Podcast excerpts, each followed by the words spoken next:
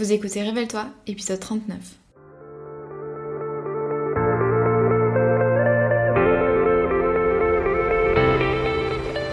Je m'appelle Maëlan et j'accompagne les solopreneurs dans la construction d'une activité solide, pérenne et rentable, sans stratégie compliquée ni épuisement. J'ai créé en 2020 la Micropreneur Academy, l'école en ligne pour apprendre à entreprendre. Dans mon ancienne vie, j'étais juriste fiscaliste en cabinet d'avocat. J'ai choisi de tout quitter pour me créer un métier complètement sur mesure et vivre de mes passions sur le web. Oui, au pluriel.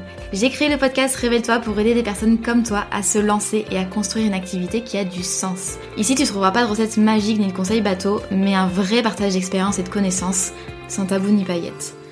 J'aime t'accompagner en tous les aspects de ton aventure parce que, disons-le, créer son entreprise, c'est pas simplement se déclarer à l'URSSAF et suivre un tuto sur le web. Chaque semaine, on va parler ensemble de création et développement d'entreprise, de finances, d'organisation et de la vraie vie des entrepreneurs et des freelances, toujours avec beaucoup de bienveillance.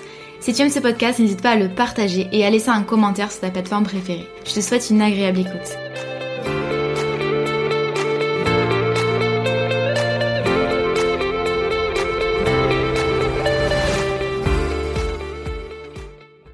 Hello, bonjour à toutes et à tous. Ravi de vous retrouver dans le podcast Réveille-toi, le podcast qui vous aide à créer et développer sereinement votre entreprise.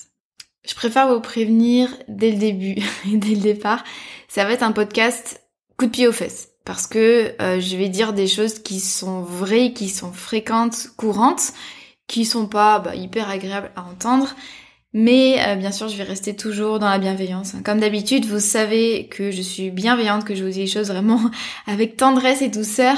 Mais euh, effectivement, j'aime bien de temps en temps euh, bah, mettre des petits coups de pied aux fesses quand il le faut, parce que bah, c'est bon pour vous, pour pour vous, pour aider tout simplement à développer votre entreprise. Peut-être que vous avez l'impression de faire du surplace et de ne pas réussir à, à vous développer comme vous l'aimeriez, ou alors vous n'arrivez pas à vous lancer véritablement dans l'entrepreneuriat. Parfois et même très souvent, c'est pas un problème de compétence, c'est pas un problème de produit, c'est pas un problème de communication et c'est pas non plus euh, un problème d'idée d'entreprise, d'idée de business. En général, on a une bonne idée d'entreprise. On a euh, les compétences, on a euh, les appétences, c'est-à-dire qu'on apprécie le domaine visé, voire même c'est notre passion, et puis on a un marché qui existe avec des personnes qui sont prêtes à acheter chez nous. Donc ça, ok, mais qu'est-ce qu'on fait ensuite? Et en fait, tout ça ne suffit pas. Donc je vous le dis tout le temps, c'est hyper important d'avoir euh, bah, des compétences, un produit euh, qui soit de qualité, qui réponde à un besoin, d'avoir une bonne communication, d'avoir une idée d'entreprise rentable. Mais mais, mais il faut absolument également que votre comportement, eh bien, suive vos objectifs. Que vos actions, que chacune de vos actions et que euh, chacun de vos comportements vous aide à atteindre vos objectifs là, vos objectifs d'entrepreneur ou de freelance, c'est-à-dire bah, de développer votre activité de façon efficace. Le problème, c'est que souvent, bah, on n'a pas ce petit ingrédient-là du comportement, des actions qui vont euh, avec les objectifs.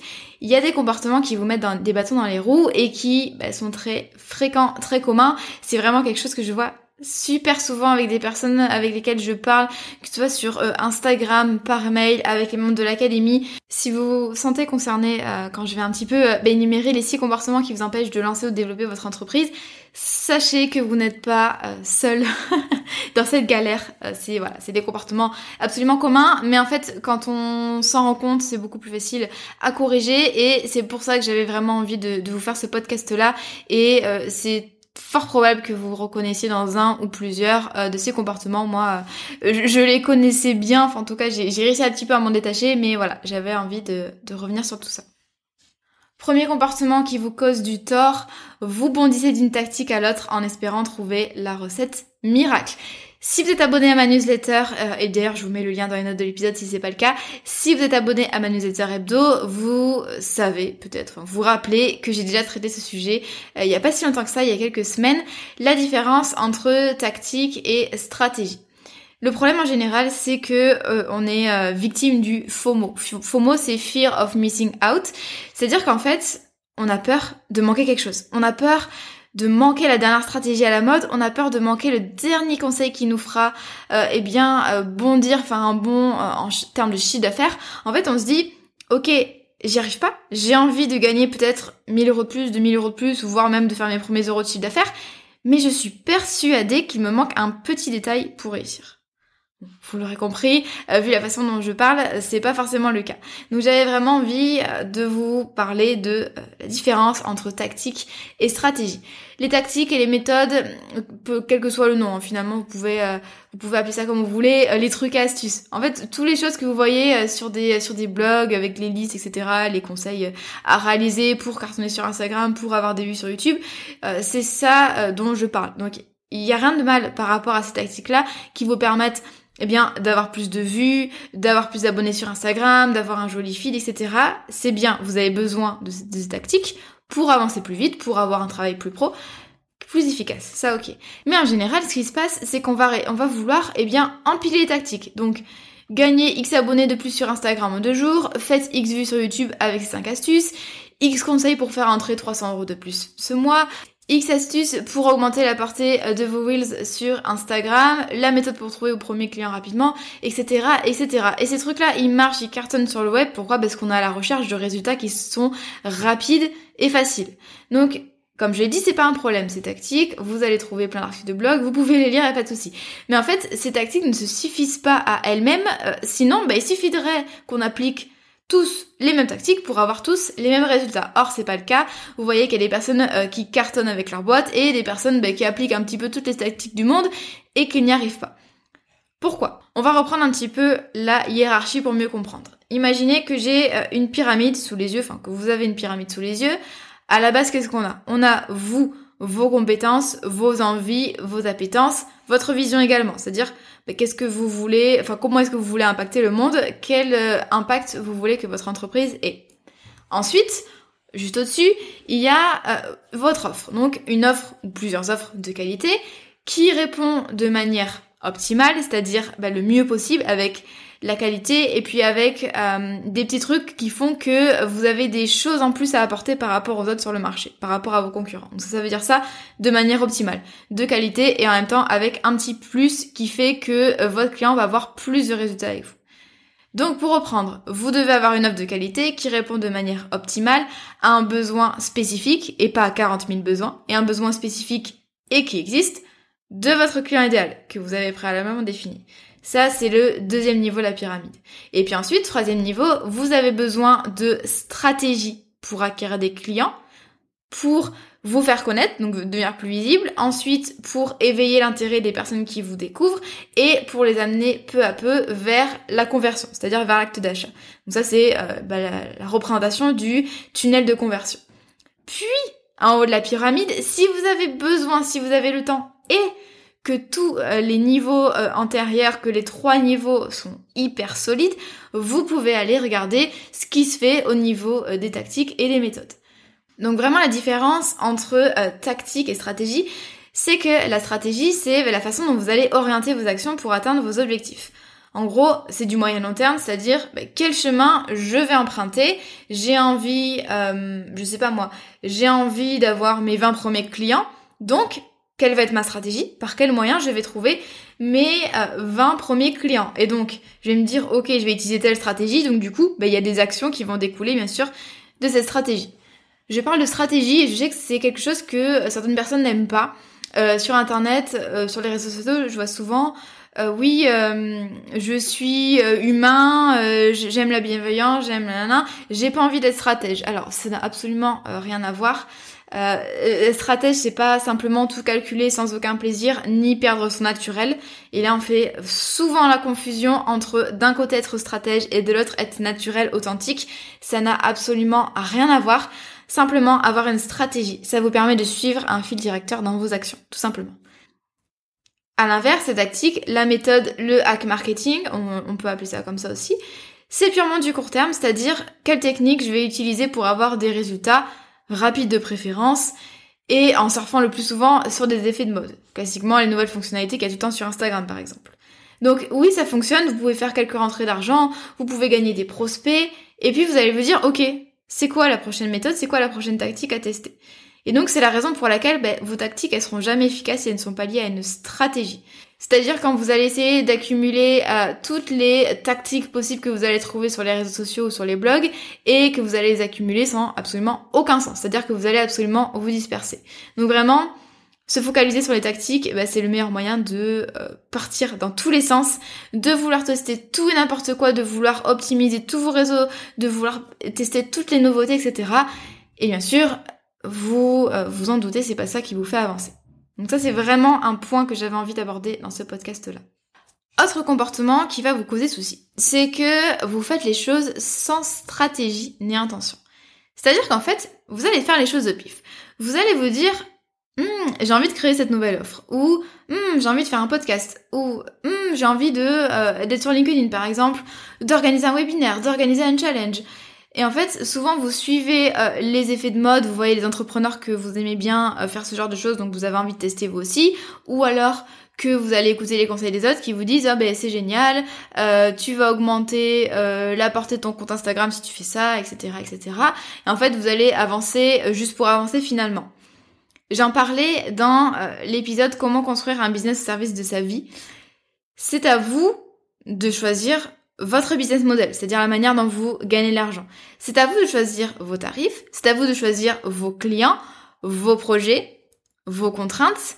Et souvent, en fait, on fait des choix comme ça parce que peut-être parce qu'on n'a pas d'objectif clair, on n'a pas de vision claire, et par exemple, on fait des choix qui n'ont euh, bah, pas de sens finalement par rapport à ce qu'on veut vraiment. Exemple, je n'ai plus du tout envie de vendre mon temps, euh, voilà, ça me fatigue, c'est de la fatigue physique, psychologique, euh, j'ai l'impression de pas avancer dans mon business, et puis en plus j'aimerais être libre de mes horaires et de mon lieu de travail. Or, euh, donner des séances de coaching sur la plage, ben c'est pas hyper optimal. Ok? Donc ce genre de personnes vont vous dire ça, ok? Et en fait ces personnes-là vont totalement décorréler leur volonté et leurs envies avec leurs actions. C'est-à-dire que ces personnes-là bah, vont continuer à proposer de façon régulière des coachings individuels, des projets en one-to-one, etc. Alors, ça peut paraître absurde, vous qui m'écoutez, mais je le vois tout le temps. Et en fait, ça traduit simplement un manque de fil directeur, euh, un manque de euh, vision. C'est hyper important que vous euh, vous disiez à chaque fois que vous devez prendre une décision, est-ce que c'est aligné avec mes objectifs et mes envies? Exemple, moi, euh, je suis arrivée à un stade dans mon activité où j'avais envie de décorréler mes revenus de mon temps de travail et de ne plus avoir de plafond tant en termes de chiffre d'affaires qu'en termes d'opportunités. Donc j'avais envie d'avoir, concrètement, si vous connaissez le mot, j'avais envie d'avoir un business model scalable. J'ai donc switché bah, totalement de business model parce que moi je suis passée euh, du freelancing où j'étais mais clairement en one-to-one et j'ai eu du coup bah, un gros problème de temps, de place, d'énergie, etc à euh, la formation en ligne. Donc je ne fais pas de coaching individuel ni de groupe et c'est euh, pour une raison très précise, pour plusieurs raisons, mais il y a celle-ci. Je me consacre vraiment à des produits en ligne que je peux euh, bah, vendre un petit peu à l'envie. Ça veut pas dire que c'est pas de qualité, ça veut pas dire que je m'investis pas, je m'investis à fond, mais j'ai envie d'être maître, moi, de mes horaires de travail, de mon temps de travail, de euh, les opportunités que j'ai, des projets que j'ai, etc. Et pour ça, j'ai besoin de ne plus faire de one-to-one. Et donc, c'est pour ça que, bah, du coup, je suis passée au modèle de la formation en ligne et toutes les décisions que j'ai prises ensuite, euh, ça euh, découle de ça, en fait. Et j'essaye vraiment, alors je, je dis pas que c'est facile, c'est pas du tout facile. Et moi, j'ai mis, bah, plus de six mois, un an avant de me dire ok le freelancing c'est pas euh, un business model qui me va. Je pour plein d'autres raisons, pas forcément euh, simplement parce que j'avais plus envie de vendre mon temps, mais pour plein d'autres raisons. Et j'ai mis vachement de temps parce que du coup je me plaignais, j'avais des envies, j'avais des rêves, je fantasmais un peu sur euh, le, quotidien ou l'activité d'autres entrepreneurs, alors que finalement ben en fait il ne tenait qu'à moi finalement de changer la façon dont j'exerçais mon activité.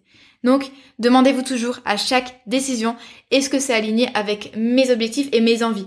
Pourquoi je me lance dans tel ou tel projet? Pourquoi je fais telle ou telle action? C'est hyper, hyper important. Troisième comportement qui euh, vous empêche de développer vraiment bien votre activité, et celui-là, c'est peut-être mon préféré. vous pensez déjà tout savoir. Je le dis avec vraiment toute bienveillance. Euh, et moi, j'ai longtemps été comme ça. Hein. Je, je sais, oui, je sais, je sais, pas besoin de me le dire, je le sais, je le sais. Donc vraiment, c'est très révélateur si vous dites souvent dans votre vie pro, vous vous dites à vous ou euh, à des personnes qui vous coachent ou qui vous forment, je le sais déjà ou je n'en ai pas besoin. Ça, c'est vraiment une objection que j'ai souvent. Euh, je vends un produit qui est effectivement adapté pour les créateurs d'entreprise, mais également pour les personnes qui sont déjà lancées depuis quelques mois. Pourquoi? Parce qu'en fait, ça concerne tout le monde finalement. Il y a des choses que j'aborde, même la totalité des choses que j'aborde, ça concerne les personnes qui sont lancées et les personnes qui sont en train de se lancer. Et donc souvent on me dit, ah, non, c'est pas adapté pour moi, c'est pour les débutants, je sais faire. Par contre, à côté de ça, ben, vous avez une activité qui se développe pas du tout. Pourquoi?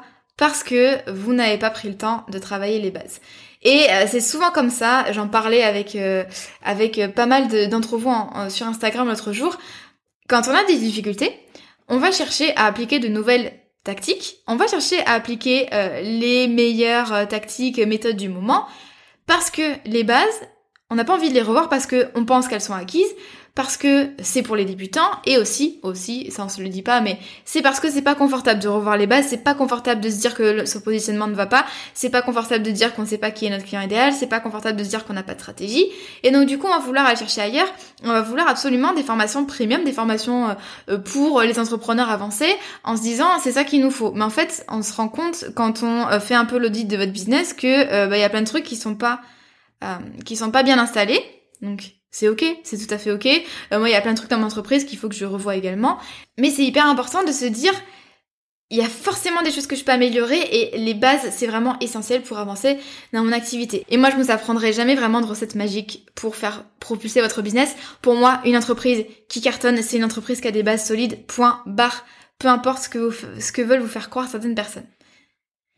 Et euh, ça m'arrive aussi souvent, pas forcément avec des prospects, mais également avec des personnes, des euh, élèves de l'académie, qui me disent ah mais j'ai déjà tout vu mais ça c'est des trucs que je sais faire euh, je sais déjà faire j'ai déjà tout vu euh, moi il me faut que je me concentre sur ça ou ça l'académie ça c'est un parti pris. L'académie est vraiment focus sur les bases et les fondamentaux même si bien sûr on va au-delà il y a des trucs qui commencent à être bah, de plus en plus complexes. Il y en a pour tous les niveaux. Si votre entreprise ne se développe pas et là je le répète je sais que j'ai déjà dit mais c'est qu'il y a un problème au niveau des fondamentaux. Donc au niveau euh, de votre marché, votre niche, votre élément différenciateur, votre client idéal, ou alors votre offre, ou alors vous ne savez pas vendre, ou alors vous ne savez pas gérer la relation client, ou alors vos tarifs ne sont pas les bons. Et ça, c'est des choses qui sont dans l'académie. Et donc, l'académie, la Micropreneur Academy, elle ne va pas vous apprendre à faire des choses fancy, fantaisistes, jolies. L'académie, elle est là pour créer une activité solide, une activité qui tient la route. Et ça, je sais que c'est compliqué à comprendre, c'est qu'on a envie de formations qui nous apprennent à faire des trucs extraordinaires alors que la solution, elle est dans vos mains. La solution, elle est dans les bases, dans les fondations de votre activité qui souvent sont trop faibles. Ensuite, il y a une différence entre savoir connaître et savoir faire.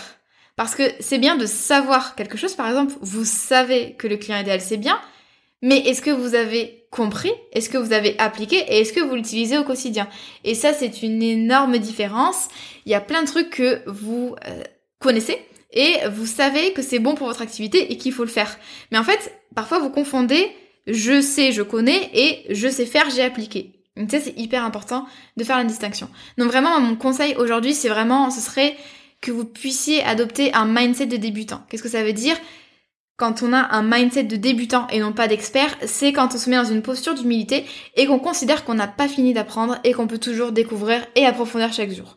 Et je peux vous garantir que c'est vraiment cette attitude-là qui vous donnera les bons résultats. C'est vraiment hyper, hyper important. Quatrième comportement qui vous empêche de créer ou de développer votre entreprise, vous vous reposez sur les autres pour réussir sans vous responsabiliser. Alors là, il y a plusieurs euh, illustrations que je peux vous donner, mais en gros, ce que j'ai envie de vous dire, c'est que entreprendre, c'est prendre ses responsabilités, c'est assumer, c'est tenir ses engagements, et aussi, c'est se débrouiller tout seul. Vous pouvez demander de l'aide, mais en tant que solopreneur, votre activité, euh, elle est menée par vous. C'est vous qui tirez le carrosse finalement, et c'est à vous de vous responsabiliser et de faire les choses. Première illustration que j'avais envie de vous donner, il faut que vous arriviez à chercher les infos par vous-même. Et je le dis vraiment avec plein de bienveillance, encore une fois. Vous ne pouvez pas demander euh, à tout le monde d'essayer d'aller déranger un petit peu tous les entrepreneurs que vous connaissez pour demander des choses simples que vous pourriez trouver sur Google. Ça ne veut pas dire que vous ne pouvez pas demander de l'aide, mais ça veut dire qu'il va falloir apprendre à chercher les infos par vous-même. Alors moi je suis euh, je suis vraiment à l'extrême inverse, c'est-à-dire que j'aime pas demander de l'aide et euh, quitte à chercher pendant euh, 10 jours sur Google, je préfère ça plutôt qu'à aller demander à quelqu'un. Ça c'est pas une attitude non plus adoptée. Ok, ça c'est pas bien non plus parce que ça me fait perdre du temps alors qu'il y a des personnes qui seront ravies de m'aider. Mais c'est hyper important de vous dire, ok, je crée ma boîte, donc c'est à moi d'aller chercher les infos par moi-même, c'est à moi de faire l'exercice qu'on propose, c'est à moi de creuser les sujets, Et il faut pas que j'aille demander à toutes les personnes que je croise, tu peux m'aider sur tel sujet à, euh, euh, par exemple, qu'est-ce qu'on paye comme impôt en micro-entreprise? Les gars, vous avez un truc qui s'appelle Google. Il faut, vraiment, il faut que vous allez chercher les infos par vous-même. Autre illustration, il va falloir vraiment arrêter de blâmer les autres ou les facteurs extérieurs. Si par exemple, eh bien, vous avez perdu un client, y a la crise, si euh, ça va pas, si euh, votre client il répond pas et qu'il est méchant, etc. Mais c'est pas, en fait, la responsabilité elle vient de vous, c'est à vous de prendre des mesures qui s'imposent. Si par exemple votre client ne vous répond pas euh, et puis que du coup vous n'arrivez pas à faire la mission en temps et en heure, la responsabilité et la faute c'est vous. Vous n'avez pas rendu la mission, le travail en temps et en heure. C'est pas votre client. Et ça c'est quelque chose qu'on m'avait euh, appris quand j'étais en cabinet d'avocat. Il y a les clients, ben ils vont pas répondre à vos messages, ils vont pas envoyer les documents, mais à aucun moment vous devez dire que c'est la faute du client si vous n'avez pas pu faire la mission. Bien sûr, sauf si euh, il répond pas du tout, euh, qu'il fait le mort, etc. Mais vous devez relancer votre client, vous devez être proactif, vous devez dire à votre client, ok, j'ai besoin de ça pour avancer, voilà. Et du coup, bah, si vous rendez pas votre travail en temps et en heure, c'est de votre faute. Ne rejetez pas la faute sur votre client sous prétexte qu'il n'a pas répondu à votre coup de fil. C'est trop facile et vous êtes entrepreneur ou freelance, vous n'êtes pas euh, salarié, vous n'êtes pas euh, stagiaire, encore moins stagiaire. C'est hyper important que vous vous responsabilisez par rapport à ça. Quand il y a des choses qui vous arrivent, quand il y a des malheurs qui vous arrivent, c'est euh, très regrettable, vous avez le droit d'être triste, vous avez le droit d'être en colère. Par contre, ce qui va faire la différence, c'est vraiment votre capacité d'adaptation. Et là, j'ai vu des business pivoter à 360 degrés pendant la crise pour pouvoir avoir une activité en ligne. Et ça c'est vraiment bah c'est ouf. Ça c'est vraiment la capacité d'adaptation pour moi c'est vraiment l'une des plus grandes qualités euh, des entrepreneurs qui réussissent. Et puis bien sûr la capacité de se remettre en question et la capacité euh, d'être proactif tout simplement. De proposer euh, des solutions d'essayer d'aller creuser tout ça et pas d'attendre que la solution bah, vous tombe sur la tête. Autre chose j'en ai déjà parlé sur Instagram ça a fait réagir beaucoup d'entre vous Faites preuve de professionnalisme et honorez vos engagements, notamment si vous payez des formations, euh, ça vous engage. Hein. Voilà, vous avez euh, un engagement. Euh, quand vous ne payez pas des formations, quand vous ne payez pas des coachings, quand vous ne payez pas des outils, ça s'appelle du vol. V-O-L.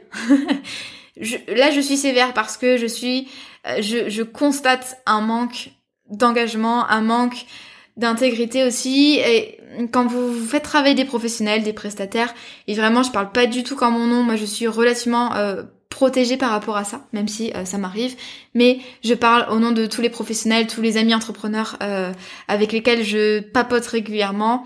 C'est un gros problème. On a des personnes qui ne s'engagent pas, des personnes qui réservent un appel découverte et qui ne viennent pas à l'appel découverte.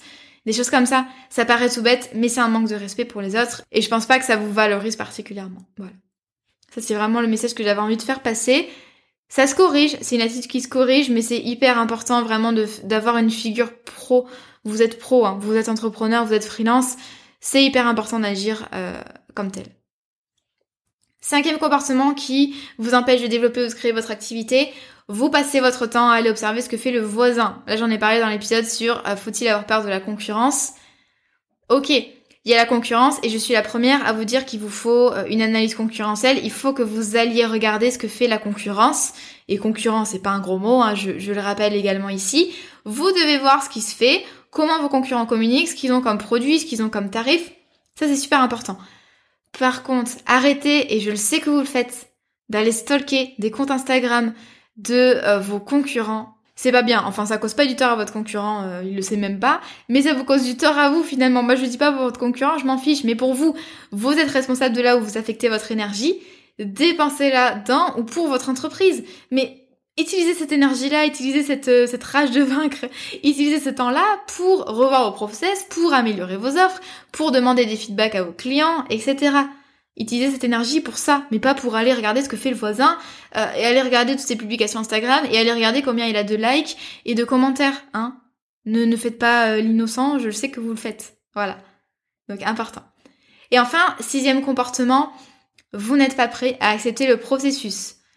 C'est hyper important que vous n'ayez pas en tête simplement le résultat final, simplement votre objectif, il faut que vous accordiez de l'importance au chemin pour y arriver. Et le risque, c'est vraiment d'en vouloir toujours plus, de toujours décaler ce résultat final. Vous allez vouloir 10 000 euros de chiffre d'affaires euh, sur l'année ou sur les 3 mois, et puis en fait, vous allez y arriver, vous n'allez pas être content parce que maintenant vous voulez 20 000, 30 000, 40 000. C'est bien être ambitieux, mais le problème c'est que vous allez tout le temps râler parce que vous n'atteignez pas vos objectifs. Donc vraiment, concentrez-vous sur le chemin pour y arriver et ben, appréciez ça. Appréciez le fait que vous progressiez, appréciez le fait que vous avez de plus en plus de commentaires, de messages, que peut-être que vous faites pas de vente, mais que vous avez de plus en plus de personnes qui vous écrivent sur Instagram pour vous remercier, remercier de votre travail. Peut-être que par exemple, comme moi, eh bien, vous avez envie de lancer un podcast, mais euh, bah, vous n'êtes pas du tout à l'aise avec un micro.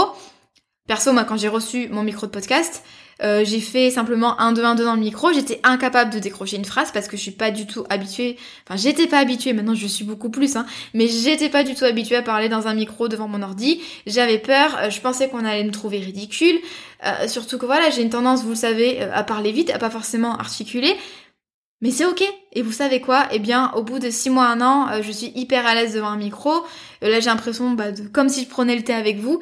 Ça me fait plaisir. Je parle, bah, je pense que je parle aussi vite, mais euh, j'articule mieux. Je sais qu'on me l'a dit avec le podcast. Oui, tu mâches tes mots. J'en suis désolée. moi, c'est voilà, je suis très à l'aise avec l'écrit. J'écris bien.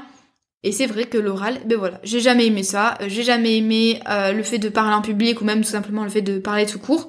Euh, pour, le pro, hein, bien sûr, pour le pro ou en groupe ou en réunion. Mais ça, c'est un truc qui se travaille. Et vous savez quoi? Ben, Mon podcast, il est pas du tout parfait. Euh, j'ai pas 500 000 écoutes, mais ben, je suis hyper heureuse. Je suis hyper heureuse parce que je suis beaucoup plus à l'aise à l'oral, parce que euh, je reçois des messages de votre part chaque semaine, chaque jour même, en me remerciant du podcast et je suis hyper contente d'avoir vos retours. Je sais que ça aide certaines personnes, que voilà, il y a eu des résultats grâce à mon podcast. Et voilà, et je savoure le, processus, je savoure le chemin pour arriver peut-être vers un podcast qui sera euh, dans les top business. J'en suis pas là, mais je suis hyper contente. Et ça, c'est hyper important d'avoir ce réflexe-là, de savourer votre progression. Il faut également que vous acceptiez le fait que ça va peut-être prendre du temps. Par exemple, j'en parlais dans le podcast sur comment valider une idée sans se planter. Peut-être que votre projet de formation en ligne, eh bien, va falloir au départ faire un coaching de groupe ou va falloir faire une, une formation vraiment très simplifiée, euh, très euh, sommaire, avant vraiment de créer la formation de vos rêves, la formation la plus complète possible, avec tous les avis possibles. Il va falloir, au début, eh bien, accepter de passer par une formation qui sera peut-être pas top, un petit peu incomplète, ou alors avec un coaching de groupe, alors que vous, vous rêvez une formation en ligne. Il va falloir passer par ce processus-là et il va falloir l'accepter. Et vraiment, deux qualités dont vous avez besoin, c'est la patience et la persévérance et vraiment kiffez votre aventure de freelance ou d'entrepreneur, profitez-en, regardez tous les tous les efforts que vous allez faire et euh, toute la progression que vous allez faire parce que vraiment, en tout cas moi, pour moi, j'ai énormément appris et progressé depuis que je suis à mon compte parce qu'en fait j'ai pas le choix, tout simplement, hein, je suis toute seule, donc il faut se bouger les fesses, il faut sortir de sa zone de confort, mais euh, ensuite, bah, qu'est-ce que c'est bon de se dire oh là là, mais j'ai progressé vraiment euh, à vitesse grand fait. Voilà, ça c'était la phrase de fin euh, pour clôturer sur une belle note, une note positive ce podcast. J'espère que ça vous a plu comme d'habitude. Si ce podcast vous a plu, n'hésitez pas à le partager en story, n'hésitez pas à m'envoyer un message également. Et puis, bien sûr, j'aimerais, s'il vous plaît, si vous m'écoutez depuis quelques mois maintenant ou quelques semaines, j'aimerais vraiment que vous me laissiez 5 étoiles sur Apple Podcast, enfin, sauf si vous n'aimez pas le podcast, bien sûr. Mais si vous avez envie de me soutenir, laissez 5 étoiles et laissez euh, un commentaire. Euh, je serais vraiment ravie, je, les consulte régulièrement et ça me fait hyper plaisir et ça me motive vraiment euh, bah, à continuer ce podcast et puis à vous le présenter toutes les semaines. Je vous souhaite une très belle journée ou une très belle soirée selon votre heure d'écoute et puis je vous dis à la semaine prochaine.